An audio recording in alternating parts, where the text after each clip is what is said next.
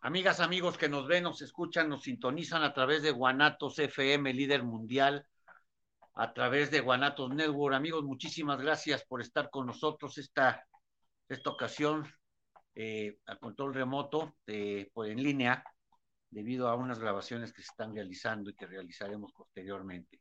Es un gusto estar con ustedes, un verdadero gusto, un verdadero placer estar con ustedes.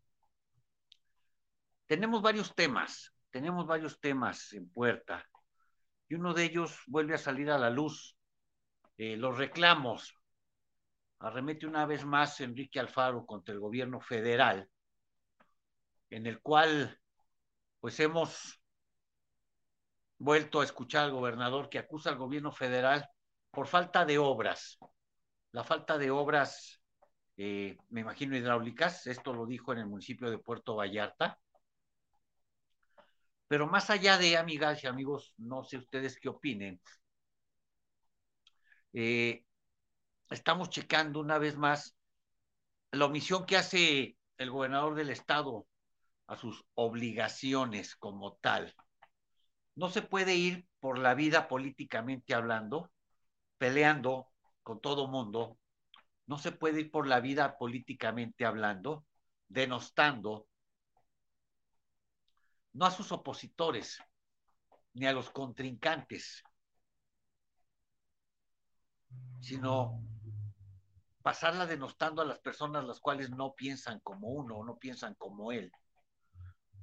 No es una falta de obra, más bien es una falta de pericia política por parte del gobernador del estado, una falta de responsabilidad para con sus gobernados, desgraciadamente para nosotros. En general, la buena relación con la federación, con esa federación que aglutina el pacto federal, el pacto fiscal, ese pacto fiscal, el cual el cual una de sus funciones es incentivar el, incentivar el desarrollo económico, el desarrollo eh, hidráulico en los diferentes estados. Es muy fácil gritonear, manotear y echarle la culpa al de enfrente cuando bien sabemos que no cumplimos con nuestras obligaciones o nuestras responsabilidades. En este caso, si su servidor fuera el gobernador del estado algo a lo que no aspiro, obviamente. Mas, sin embargo, hay personas que dicen que nosotros qué haríamos, que nosotros qué proponemos. Señoras, amigas y amigos, nosotros no somos el gobernador del estado, afortunadamente. Mas, sin embargo, la pericia para gobernar no se requiere tener grandes títulos universitarios, mas sin embargo son importantes. Se requiere tener una verdadera responsabilidad y un verdadero, un verdadero don, don de servicio, una verdadera, eh, una verdadera vocación de servicio, pero sobre todo un verdadero oficio político, que es algo que no, es, que no hemos visto en el, en el estado de Jalisco desde hace poco más de tres años. Y amigas y amigos, todavía nos faltan tres. Es lamentable, es lamentable ver en lo que se ha convertido, lo que se ha transformado el Estado. Y les voy a poner otro ejemplo, amigos. Un ejemplo muy doloroso, como lo son las medidas recaudatorias que está haciendo el gobierno del Estado a través de sus diferentes dependencias. ¿De qué manera? De la manera que sea posible. La última fue la última fue la absurda aplicación de una multa por traer portaplacas. Con el pretexto de que borran la visibilidad del estado al que pertenece.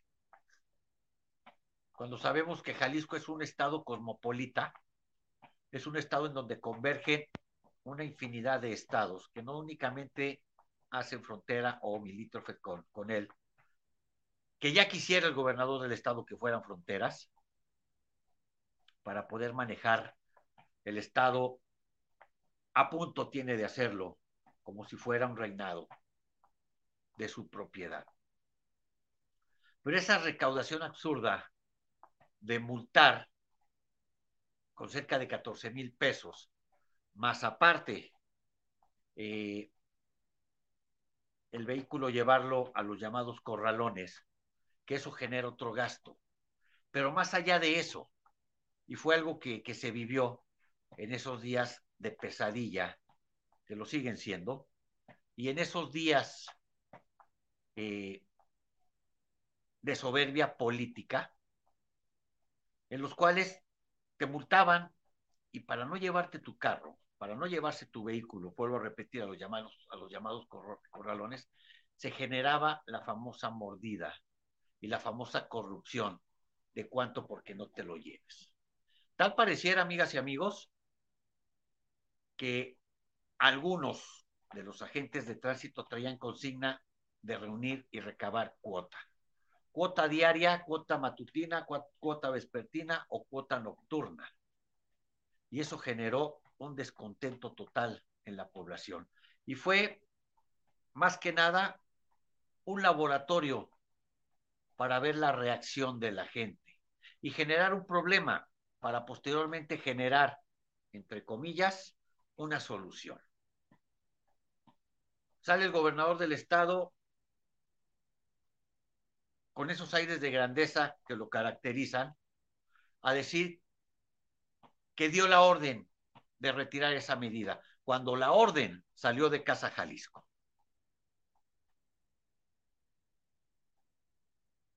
Y que el asunto no, que retiraba esa orden, esa acción eh, anticonstitucional totalmente, eh, debido a que esa cuestión no había estado sobre la mesa de diálogo de seguridad, que la iban en lo subsecuente, que, que la van a proponer en la mesa de seguridad para tomar medidas. O sea, genera un problema pero esa medida ya va a estar en la mesa de seguridad y va a tener una repercusión. Tal vez no con 14 mil pesos, pero tal vez sí les gusten 7, de, de 7 a 10. Pero va a seguir generando una recaudación que no sabemos ni tú ni este servidor hacia dónde va. No tenemos idea a dónde han ido a parar los recursos. Esos recursos millonarios, recursos millonarios que proceden del gobierno federal por formar Jalisco parte, parte de ese pacto fiscal al cual tanto ataca el gobernador del estado, mas sin embargo no sabemos a dónde han ido a parar esos recursos. No ha habido obras grandiosas, no ha habido obras monumentales, afortunadamente, no ha habido obras realmente que beneficien o que reflejen o que reflejen esos recursos millonarios. Muchos hablan de 33 mil millones. No, señores, son cerca de, cerca de 75 mil millones de pesos. Y no se sabe a dónde han ido a parar. Mucho se habla, se, se, rumora que mucho de ese dinero fue a parar a las campañas de Nuevo León. Se rumora que mucho de esos recursos fueron a parar en las campañas anteriores y no sabemos cuánto habrá ido a parar a la campaña extraordinaria en el municipio de Tlaquepaque, de la cual ya hablaremos. De lo que sí estamos seguros, amigos, es que Jalisco se ha convertido, se ha convertido en el estado más deplorable, política, social e, y económicamente hablando. Jalisco se ha transformado en una tierra de nadie, Jalisco de ser un estado modelo, un estado libre, porque ahora está en manos de pillos, de bandidos. Jalisco de ser un estado ejemplo en la industria, en la agricultura y en lo turístico, pasa a ser un estado mediocre y un estado en el cual sigue siendo destruido por gobernantes que ya lo sabemos bien, sin escrúpulos. Atenemos mucho y nos atenemos mucho a la voluntad ciudadana. el municipio de Tlaquepaque vuelve a ser una vez más el reflejo de la nula voluntad ciudadana. Viene a ser el reflejo de la compra indiscutible de esa voluntad popular. Claro, cada quien puede ponerle precio a su dignidad, pero uno de los principales problemas es que le están poniendo o le estamos poniendo eh, en bandeja de plata a un gobierno insensible para que sigan mangoneando a su antojo los destinos de un Estado. Pero más lamentable, los destinos de tu vida, los destinos de tu familia, el destino de una sociedad que juraron proteger y lo menos que han hecho es protegerla. Tlaquepaque, la crónica de una derrota anunciada, en donde Beto Maldonado, mi estimado Beto Maldonado, a quien considero una persona sana dentro de la política, pero que se dejó embaucar, se dejó guiar y dejó ingresar a una bola, y digo una bola, ¿eh? No, no como persona, sino como grupo de vividores de la política. Desde adentro le operaron su derrota, desde adentro estaba programada su derrota. Claro, con gente como los gordos Carranza de Zapopan, que una vez más llevaron simulación, que una vez más para los inicios de esta campaña extraordinaria llevaron gente de Zapopan, gente de Guadalajara, gente de Tonalá, gente de otros municipios, esos liderazgos ficticios que nada, en nada abonan y en nada abonaron a una campaña que pudo haber sido ejemplar y que pudo haber sido una punta de lanza para el morenismo aquí en Jalisco, no nada más en Tlaquepaque. Su derrota fue fraguada desde lo más interno de su equipo de campaña. Tenía todo, toda la enorme posibilidad de marcar un precedente, un precedente de una persona limpia, una persona honesta, al cual una vez más no dejaron llegar. Se habla mucho de la intromisión del gobierno del Estado, no tengo por qué dudarlo, y creo que ustedes, que muchos de ustedes tampoco tienen por qué dudarlo. Mas, sin embargo, volvemos a ver cómo la democracia fue pagada con recursos ajenos a la misma.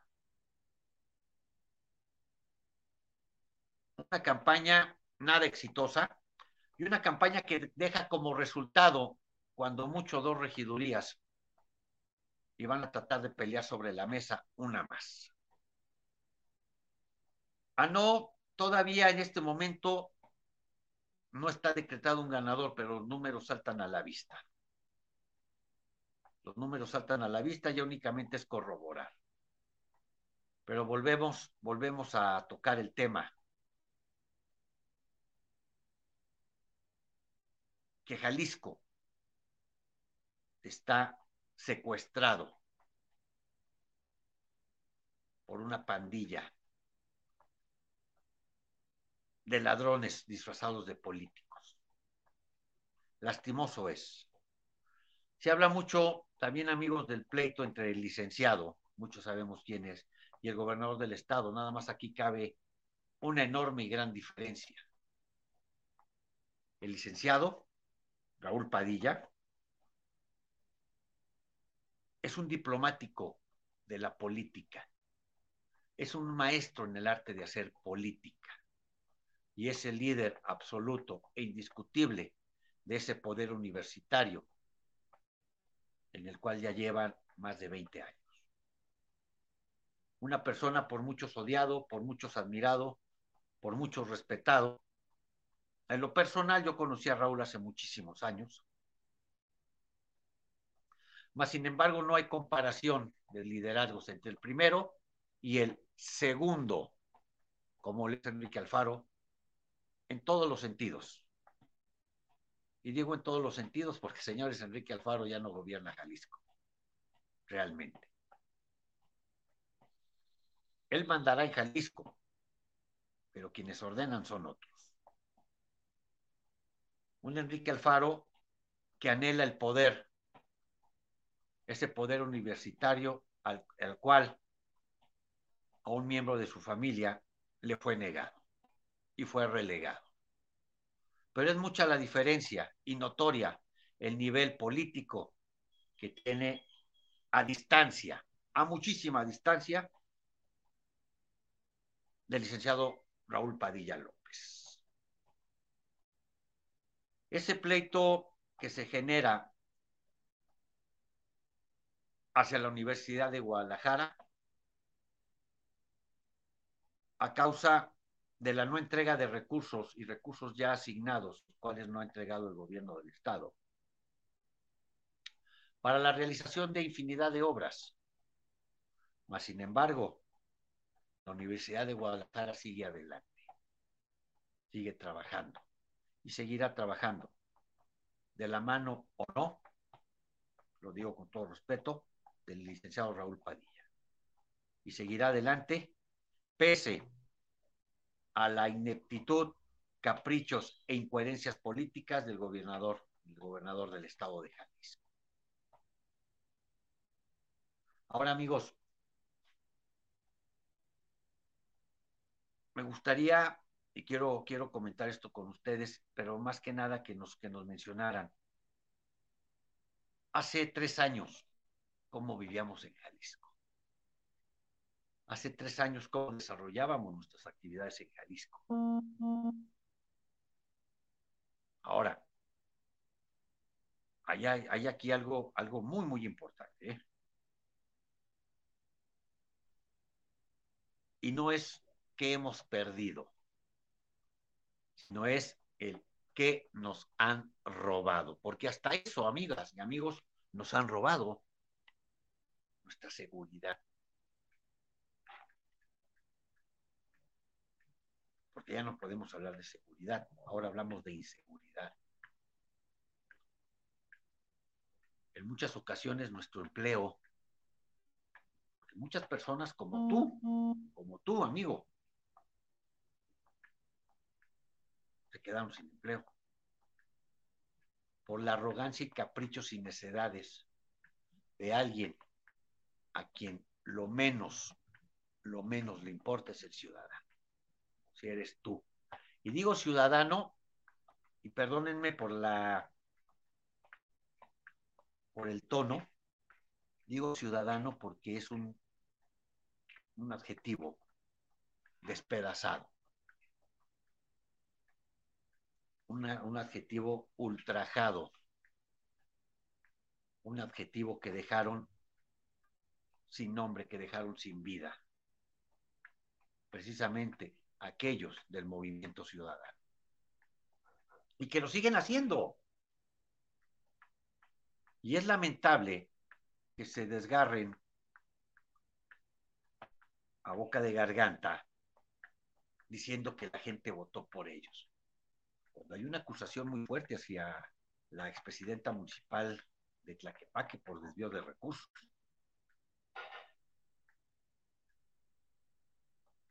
Cuando bien sabemos que fue una elección de Estado en donde lo que menos se respetó fue la decisión popular. De una manera u otra, hay maneras de sacar adelante una elección, pero también de una manera u otra hay maneras de sacar del gobierno cuando los gobernantes no responden a las necesidades reales, ya no digamos básicas, de una población. Se están generando nuevos liderazgos, amigas y amigos, liderazgos muy importantes, muchos ya, ya, ya caminados, pero liderazgos reales. Miren, en días pasados hubo una reunión de Grupo Jalisco,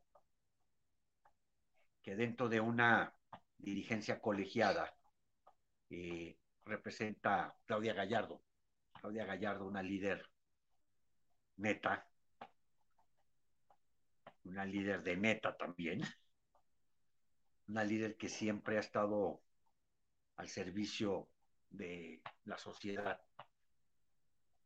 Y una líder que siempre ha estado pendiente de las historias, de necesidades de la población. Ella surge, si mal no recuerdo, en el municipio de Zapopan. Pero se conforma este Grupo México, que tiene estructura en los 125 municipios. Tiene estructuras territoriales, tiene estructuras en los 20 distritos, no, 19 distritos del Estado, que siguen trabajando con y por la comunidad. Y lo más increíble, sin recibir ningún, ninguna prerrogativa, sin recibir recursos, es una organización autónoma e independiente. Y tuvieron una reunión muy importante que trascendió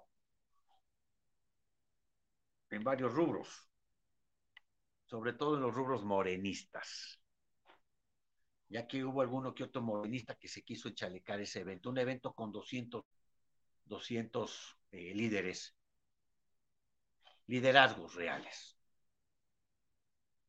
con 200 líderes, y uno que otro por ahí este, pudimos observar, uno que otro agregado, el único que desgraciadamente hicieron fue calentar la silla y ocupar el espacio de verdaderos representantes de una sociedad cansada de tanta injusticia, de tanta sinvergüenzada,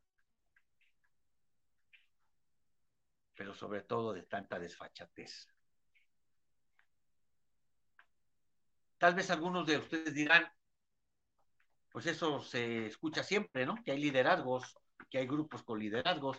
Nada más que aquí hay una enorme diferencia y no es nada pequeña, amigas y amigos. Una enorme diferencia que son liderazgos reales. Liderazgos reales que desde hace, hace, desde hace mucho tiempo, en realidad, no los veíamos. Liderazgos de carne y hueso.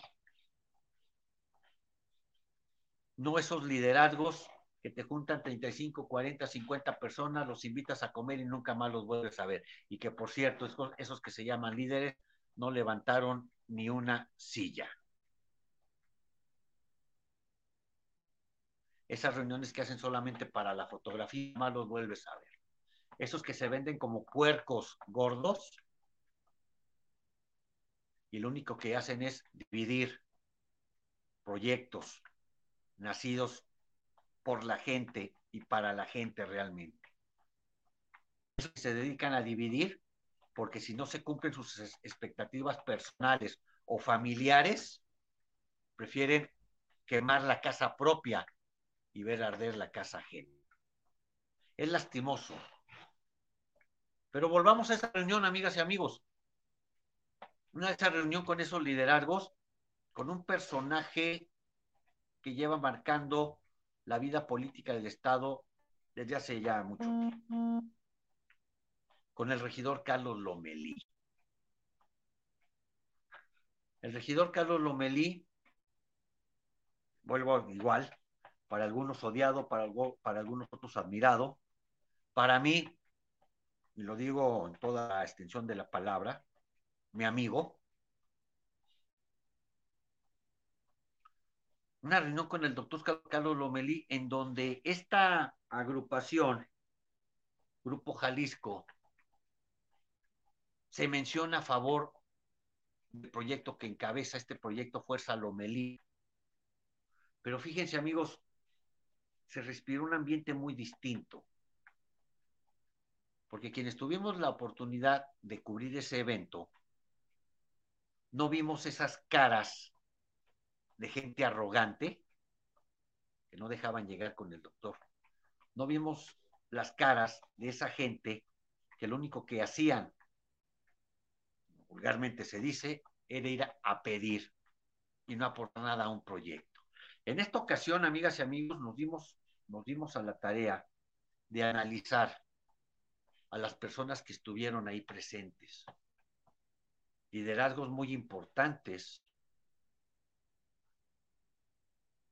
Y vamos más allá. Grupo Jalisco no pertenece a ningún partido político. No forma parte de ningún partido político. Y la reunión fue con Grupo Jalisco. Y, había, y ahí existieron y hubo algunos, vuelvo, vuelvo a lo mismo, vividores que les gusta saludar con sombrero ajeno, que se querían enchalecar como un evento de la cuarta transformación. No, amigos, no fue un evento de la cuarta transformación, ni fue un evento de Morena. Fue un evento de Grupo Jalisco apoyando el proyecto del doctor Carlos Lomelí, apoyando sin perder Grupo Jalisco su autonomía, sin perder su independencia como organización. Mas es admirable, es admirable ver el arrojo de esos líderes de los diferentes municipios, vuelvo a repetir, de los 125 municipios, y otros líderes más líderes gremiales, verdaderos líderes gremiales, líderes de transportistas, comerciantes, empresarios, comunicadores y comunicadoras, eh, verlos reunidos.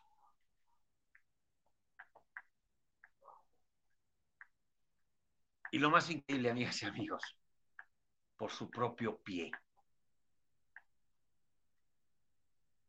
El doctor Carlos Lomelí y Fuerza Lomelí nos hemos dado cuenta que hemos estado siguiendo esos pasos, que se ha reunido con diferentes organizaciones.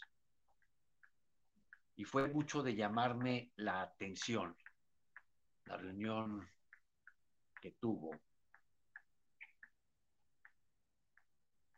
con el padrino Miguel Ángel una persona, un líder, que es un líder social muy, muy importante. Eso dista mucho, vamos a, vamos a checar este, a indagar más sobre esa, ese encuentro que tuvo con el doctor Carlos, con el doctor Carlos Lomelí. Pero muy, muy interesante y da mucho, mucho, mucho de qué hablar. Y volviendo al grupo Grupo Jalisco, felicidades a Claudia Gallardo por ese trabajo realizado. Felicidades por esa lucha, pero felicidades por tener ese equipo, ese equipo de trabajo, pero más de trabajo, ese equipo de amigos. Y me dejó algo marcado, algo muy importante, platicando con mi estimada Claudia Gallardo, en donde hablan se habla de unidad y se demuestra unidad. En donde se habla de dignidad y se demuestra dignidad. En donde se habla de lealtad y se demuestra lealtad. Pero algo que me dejó muy grabado fue algo que mencionó Claudia. La dignidad de uno de nosotros es la dignidad de todos. Felicidades por, por verlo de esa manera y felicidades por no perder preceptos de luchadores sociales. Aquí no se trata de colores, no se trata de colores, se trata de proyectos. Se trata de proyectos de equipo, proyectos de grupo, proyectos de personas que obviamente pues, debe encabezarlo, está encabezado por alguien, como debe ser siempre, pero esta reunión dejó un excelente sabor de boca por el ver, el ver que las gentes, las personas llegaron por su propio pie. No hubo necesidad de llevar camiones o rentar camiones. No hubo necesidad de dispendio de dádivas. no hubo necesidad como fue en otros casos, que no supieran tampoco en dónde quedaron los recursos para los camiones, por ejemplo. Eso sucedió en Zapopan.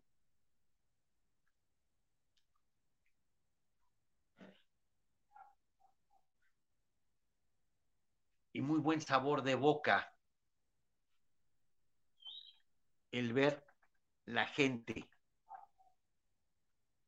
la gente real, esos liderazgos reales, se acercaban al doctor Lomeli. Es parte de un análisis, obviamente, y lo he dicho como siempre, yo no niego a mis amigos, no niego a mis amigos, No señalo a los enemigos, pero sí los analizo. O a los contrincantes, como quieran llamarle. Pero esto, esto de la, de la política se está transformando en una política de personas.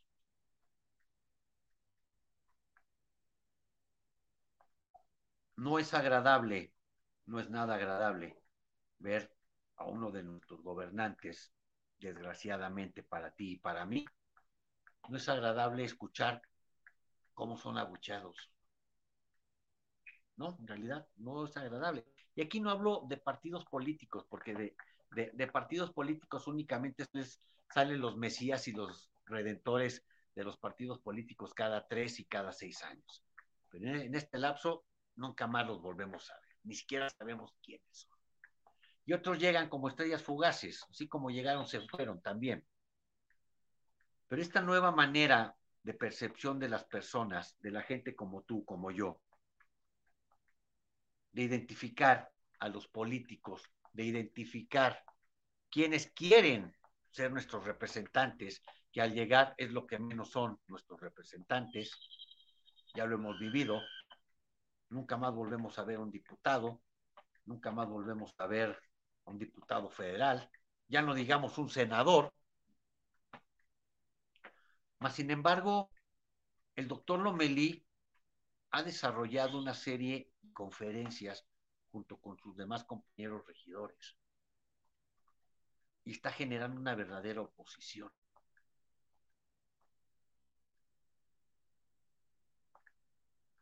Dicen que para eso se trabaja pero no he visto a nadie más, a nadie más hacerlo.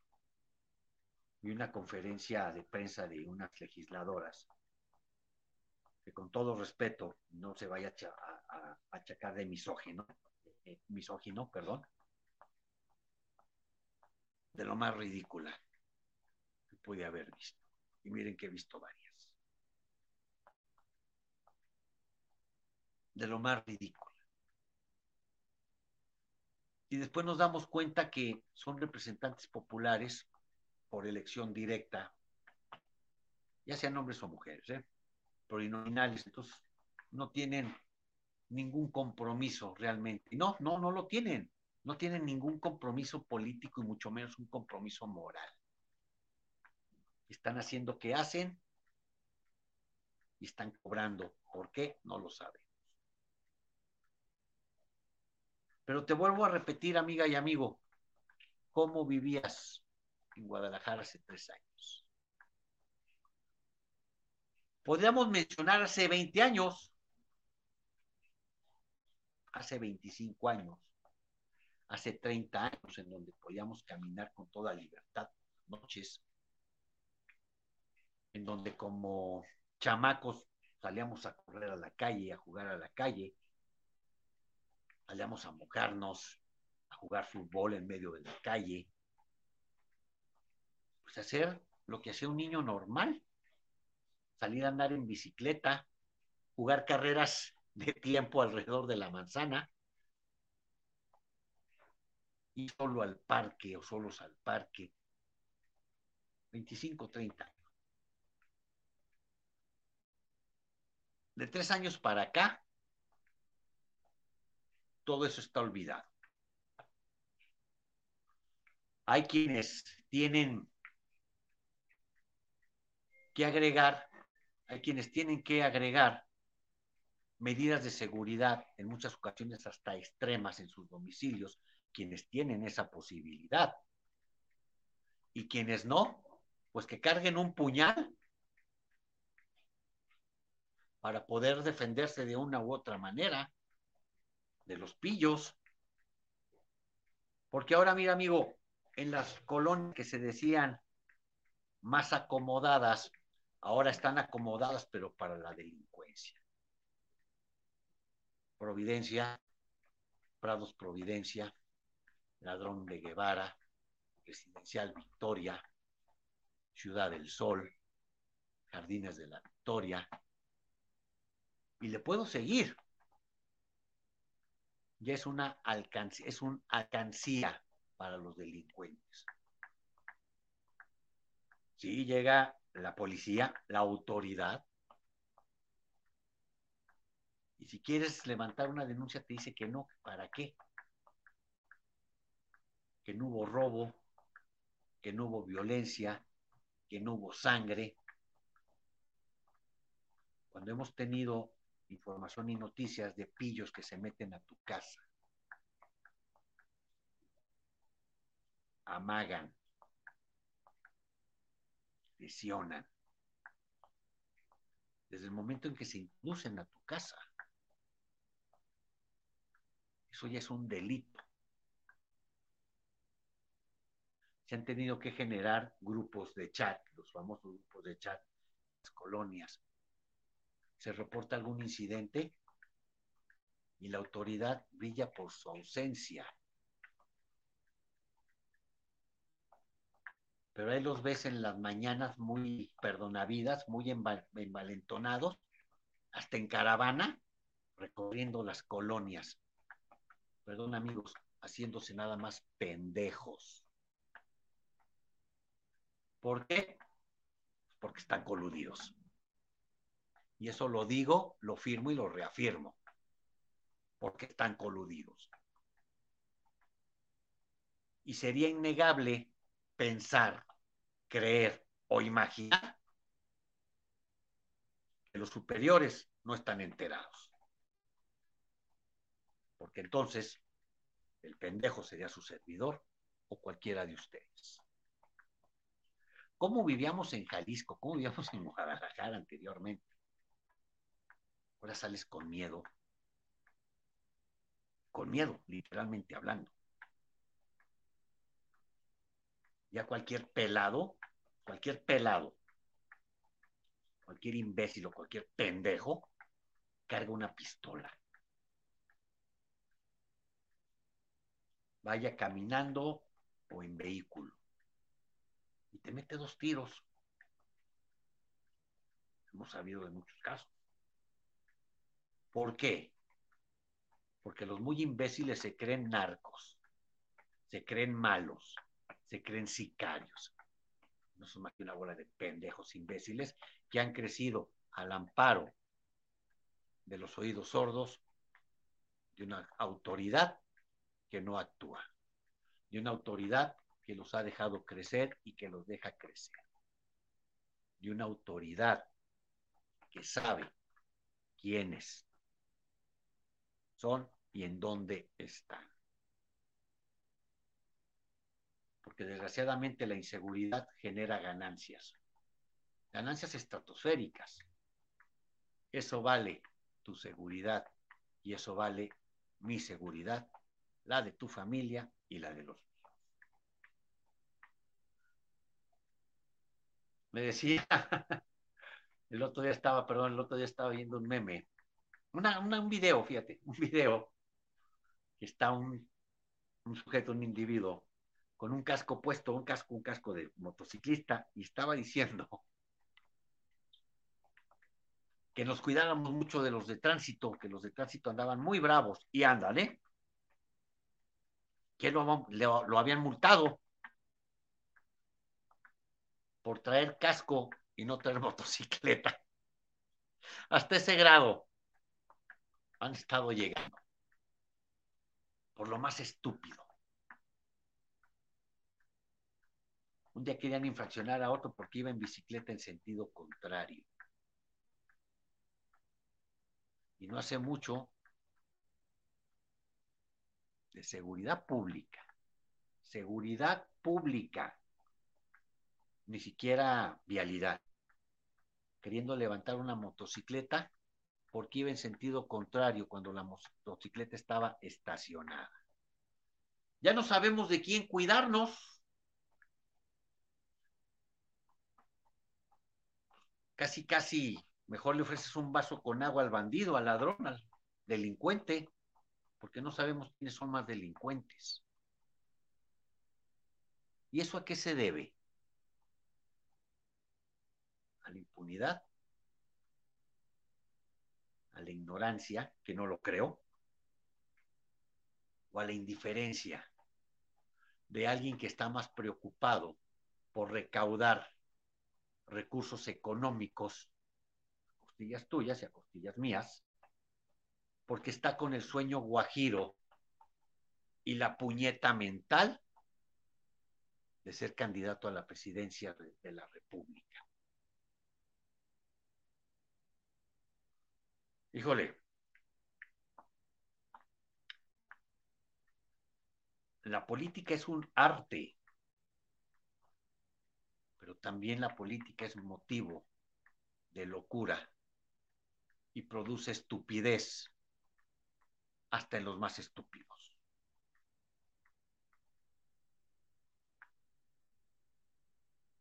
La política es compromiso. La política es vocación de servicio.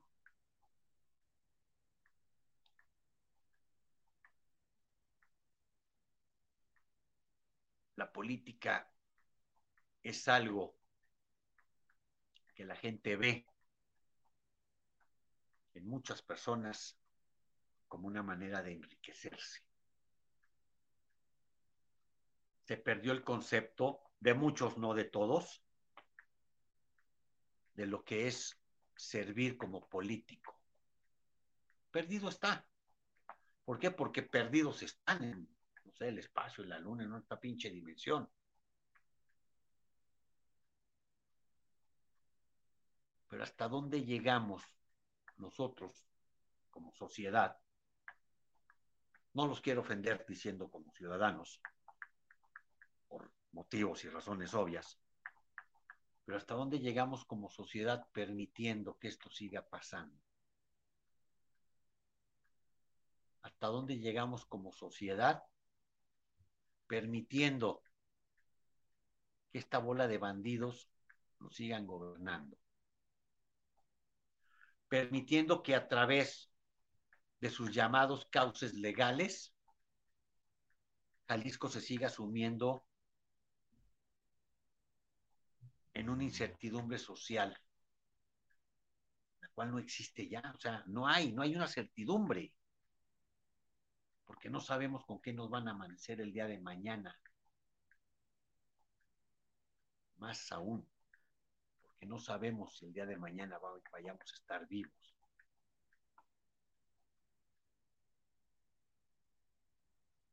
Verdad es, verdad es que la delincuencia organizada es una delincuencia organizada, muy, muy organizada, muy organizada.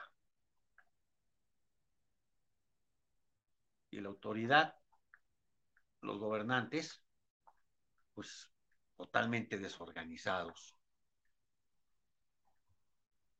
la finalidad, pues tal vez tú y yo la sabemos, pero no se vale, no debe ser, y es universalmente inhumano jugar con lo más preciado que tenemos el ser humano después de nuestra familia, como es la vida. Y posteriormente, atacar el bolsillo de una manera indiscriminada, atacar el bolsillo con cualquier pretexto. ¿Por qué? Porque el Señor aspira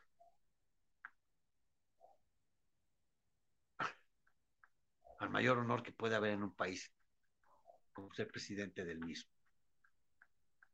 Un honor que no merece, un honor que no va a lograr, y créanme que tampoco es un honor para él ser gobernador del estado porque es honores a quien honor merece. Cuando recibes el respeto, el reconocimiento, pero sobre todo la gratitud de los gobernados. Puedes recibir la, grati la gratitud de una bola de paleros, de una bola de corifeos, que nunca estuvieron en donde están, y que, este, y que lo que va de este sexenio está generando una nueva, una nueva ola de nuevos ricos. Ignorantes y mediocres, sí, eso no se, eso no se les va a quitar, porque ya nacieron así, pero sí nuevos ricos.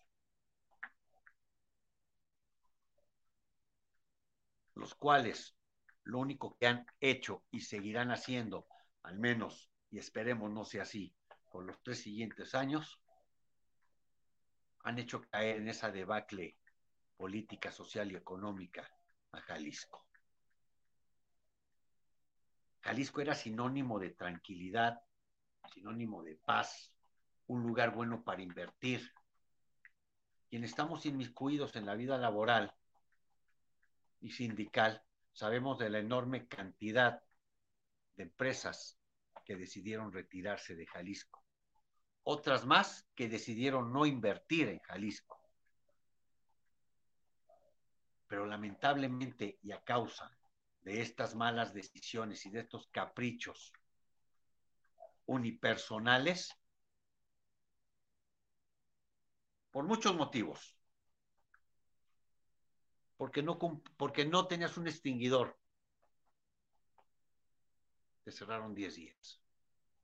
Porque el letrero está chueco, te cierran 10 días. Porque la franja de salida de emergencia está a 2 centímetros recorrida, te cierran 10 días. Y eso no son decisiones unilaterales. Y eso lo sabemos tú y yo. Sí, tú que me estás monitoreando. Lo sabemos perfectamente bien. Que trabajan a base de encomiendas, que trabajan a base de presiones y que trabajan a base de cuotas. Mira, amigo,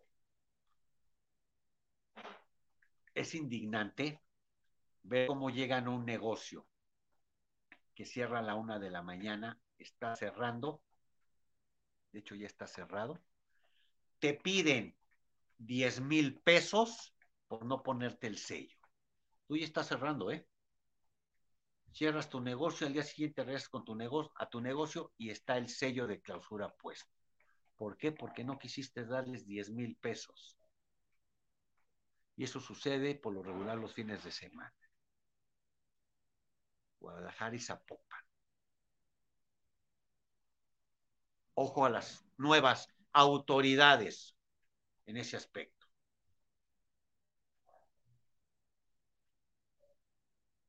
Y eso, tú y yo lo sabemos. Así es como se maneja.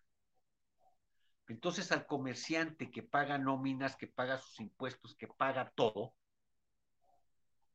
amigos, ya lo amolaron 10 días y todavía hay que pagar una multa. Y a veces hay que darle una dádiva para quien te echa la mano para resolver esos temas.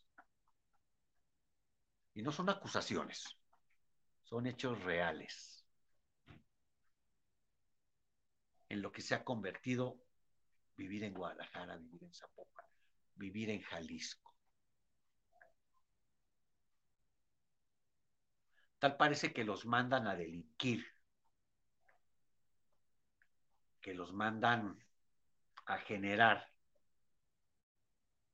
¿Para qué?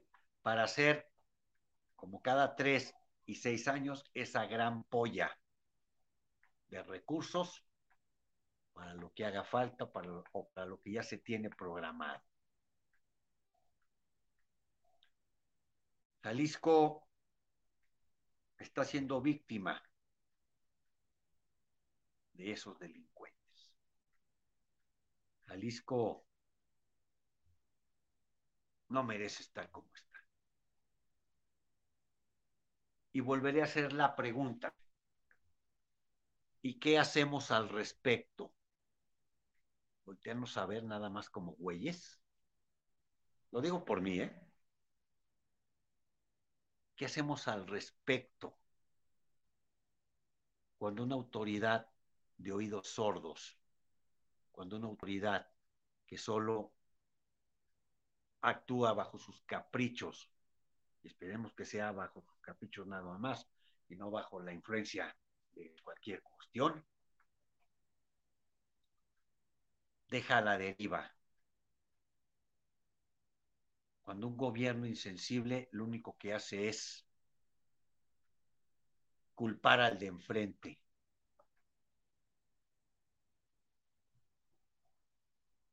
Cuando ha sido sordos y ojos ciegos a lo que sabe que está sucediendo, a lo que la gente reclama. El que hayan ganado, ganado entre comillas, porque una cosa es ganar y otra cosa es comprar.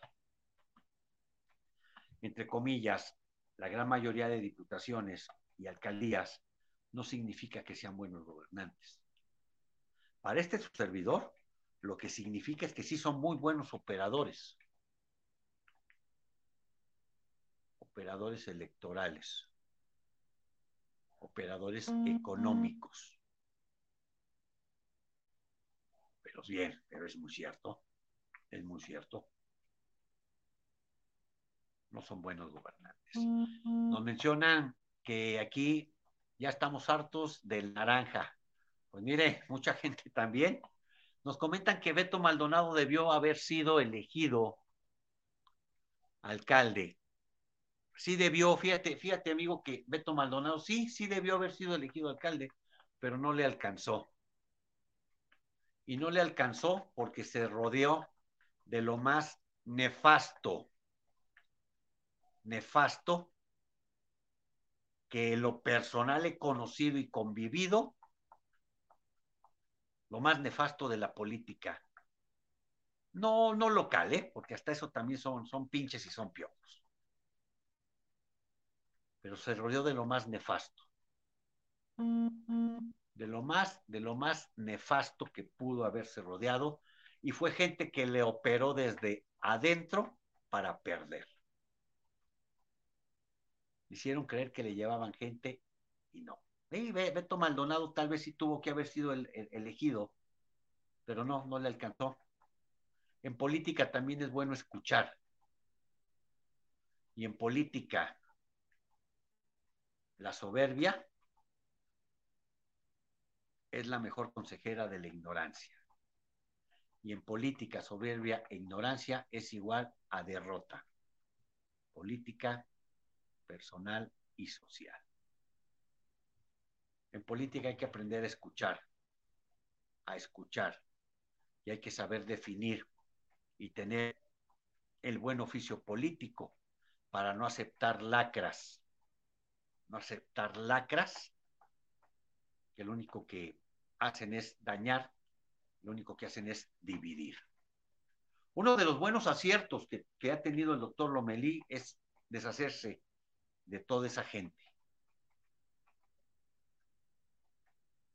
Y le sugeriría, a manera de sugerencia, con todo el respeto que le tengo, tener mucho cuidado de quién invita a este nuevo proyecto Fuerza Lomelí. Si ya están adentro, que se deshagan ellos. Es una sugerencia muy respetuosa, porque más que sumar, van a dañar, van a restar y van a generar problemática al interior de un proyecto Fuerza Lomelí, que tiene mucho que dar, que tiene mucho que responder. Porque seguro estoy que no lleva color alguno. Ya los proyectos de personas siento que son más viables. Claro, proyectos de personas sustentados y cimentados en liderazgos reales. En verdaderos liderazgos ya los delegados estrella, los delegados jóvenes, las maravillas políticas, ya demostraron una vez más que no, que no pudieron con el paquete. Ya una bola de vividores de Morena, de Morena, una vez más hicieron gala y reflejaron su ineptitud pero sobre todo su simulación, en donde demostraron que, no, que ahora, una vez más, no los sigue ni el perro que ronda la milpa. He ahí lo que se ve hasta el día de hoy, los números presentados en el municipio de Tlaquepaque. Ni todo el morenismo unido, como lo, como lo pregonaron, pudo, pudo sacar adelante una elección extraordinaria que tenía para ganarse. Y una vez más nos demuestra que la imposición de hijas, de esposas y de amantes, de amantes, no abona nada a una democracia interna y mucho menos a los ojos de personas que creen en, proyectos. Fuerza Lomelí es un proyecto sano. Fuerza Lomelí es un proyecto, vuelvo a repetir, que tiene mucho para dar y tiene mucho para responder. Le deseamos el mejor de los éxitos al doctor Carlos Lomelí. Le deseamos el mejor de los éxitos a nuestra amiga Claudia Gallardo, de Grupo Jalisco. Le deseamos el mejor de los éxitos a padrino, padrino y amigo Miguel Ángel Rebollar, un líder excepcional, un líder social excepcional y un guía espiritual con mucha influencia, pero mucha influencia porque la gente lo sigue, la gente lo quiere, la gente lo aprecia, la gente lo respeta. Y no nada más en Jalisco, amigos, sino en todo el país y a nivel internacional. Miguel Ángel Rebollar no es cualquier persona. Y aunque todos los seres humanos somos iguales, y unos muy ojetes como los que se le acercaron a Beto Maldonado. Y por eso, coloquialmente diciéndolo, le fue como le fue. Pero Miguel Ángel Rebollar es una persona excepcional. Bien, muy bien por el acercamiento con el doctor Lomelí. Estoy seguro que, juntos van a realizar, van a realizar eh, eh, los proyectos, van a llevar adelante los proyectos que se tengan planteados y que se tengan proyectados, ya que el doctor Lomelí es un representante popular, es un regidor electo, un regidor bien ganado, bien ganado y como regidor, como lo ha hecho también en lo individual, ve por la gente. Y no me están pagando nada por esto, ¿eh? Como les he dicho siempre, aquí hablamos bien de quien tenemos que hablar bien. Y analizamos a quien tengamos que analizar, de acuerdo a los comentarios que nos dicen ustedes, que nos hacen llegar. Y amigas y amigos, también hay buenas noticias. Quiero compartirles esto. El próximo día 27 se va a llevar a cabo, el 27 de noviembre, se va a llevar a cabo la cabalgata de la fe. Una cabalgata organizada por la Fundación Benedicto XVI, que encabeza aquí en Jalisco mi estimadísimo hermano y amigo Manuel Ponce. Una la cabalgata de la fe va a estar muy interesante. Parte, va a partir del del lienzo charro Santa María en Tlajomulco. Eh, ya les haré llegar la información a través de las redes sociales, de mi red social también, para que nos acompañen.